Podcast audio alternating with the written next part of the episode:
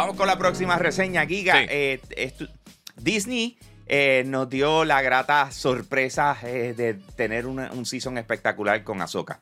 Sí. Y, y llegó a su fin. Cerraron. Eh, obviamente hay una diferencia entre los que son fans old school de, de Star Wars y los que estamos llegando ahora. Y eso es parte de lo que me gustaría tocar en esta reseña. Sí. Giga, eh, tú eh, sabemos que eres un super fan de Star Wars.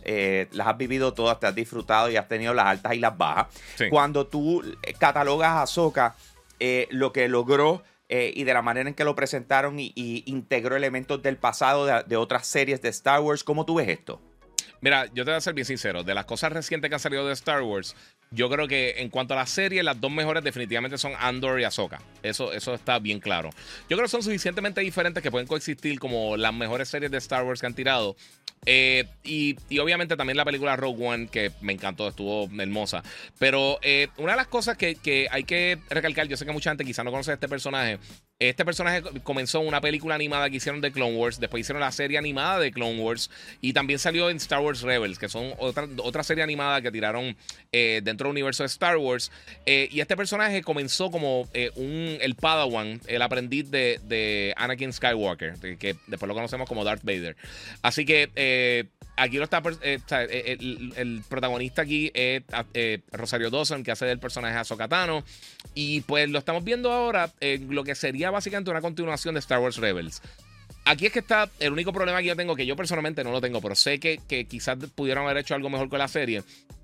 Para personas que no vieron Rebels y quizás no vieron Clone Wars, eh, puede que estén un poquito perdidos algunos de los personajes, algunas de las motivaciones que tienen muchas de, de- las personas envueltas en esta serie, porque eh, obviamente uno de, los factores principales es que están buscando un personaje que se llama Ezra Bridger y es la primera vez que realmente uno escucha a este personaje a menos de que eh, hayas visto Rebels.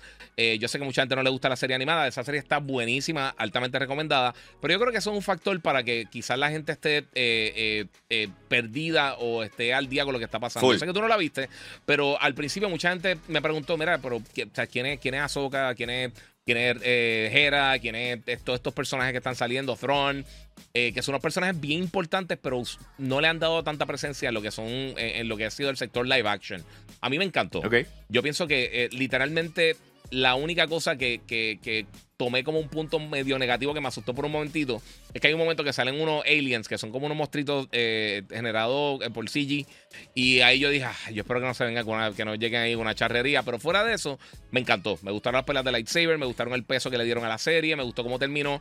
Eh, el única, la única cosa que de verdad, y, y- una lástima realmente, yo creo que mi personaje favorito de la serie es uno de los villanos, Bailan Skull. y el protagonista, el, el- el que hace del personaje, este, eh, murió. Así Ray que- Stevenson. Sí, Ray Stevenson murió desafortunadamente justo antes que saliera la serie.